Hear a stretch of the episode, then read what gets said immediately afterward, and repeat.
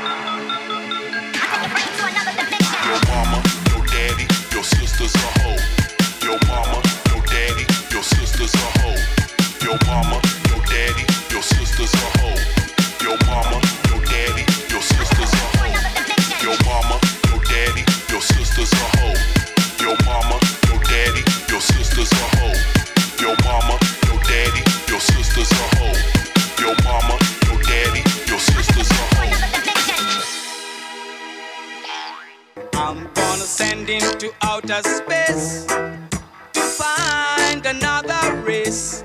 I'm gonna send him to outer space to find another race. I'm gonna send him to outer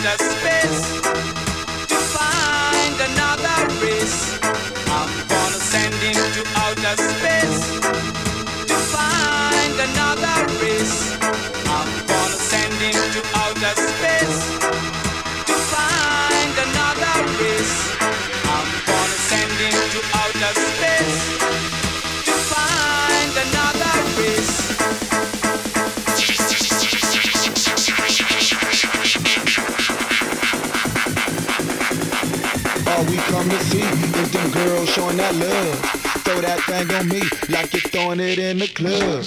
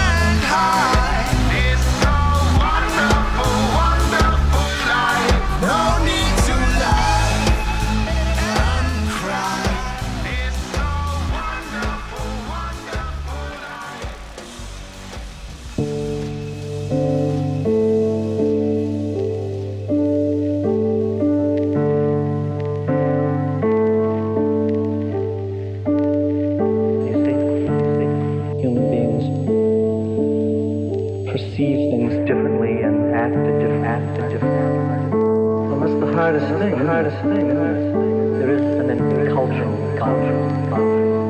Sounds diffract, diffract, diffract. Same way here as they do in India.